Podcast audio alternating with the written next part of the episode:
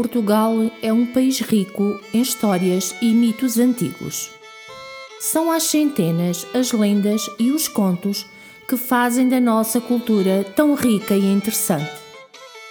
Muitas destas lendas revelam terras e gentes corajosas e audazes, como é o caso da lenda do Ribeiro das Águas Belas, que ocorreu há muito, muito tempo, perto da vila de Fronteira.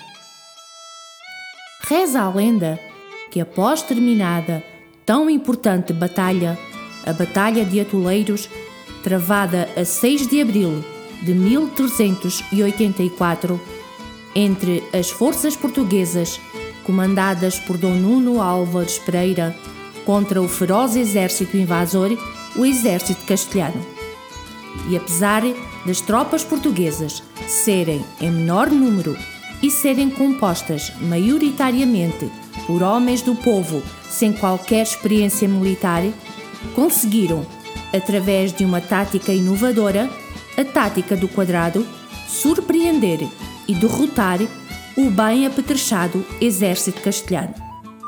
Mas a batalha foi dura, terrível e feroz, e muitos sucumbiram às mãos do inimigo.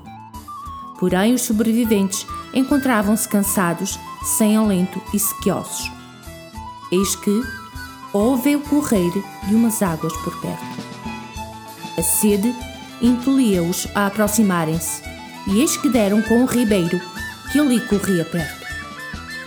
Apesar de uma das propriedades da água ser incolor, aquela água tinha uma cor diferente, uma cor arrosada, devido ao sangue derramado dos que ali jaziam mortos. Como a sede era imensa, aquele pormenor da cor não os demoveu de bebê-la. Eis que, ao saciarem-se com tão fresca água, misturada com o sangue do inimigo, exclamaram admirados: Oh, que águas tão belas! E assim nasceu a lenda do Ribeiro das Águas Belas. Lenda essa que perdura até aos nossos dias.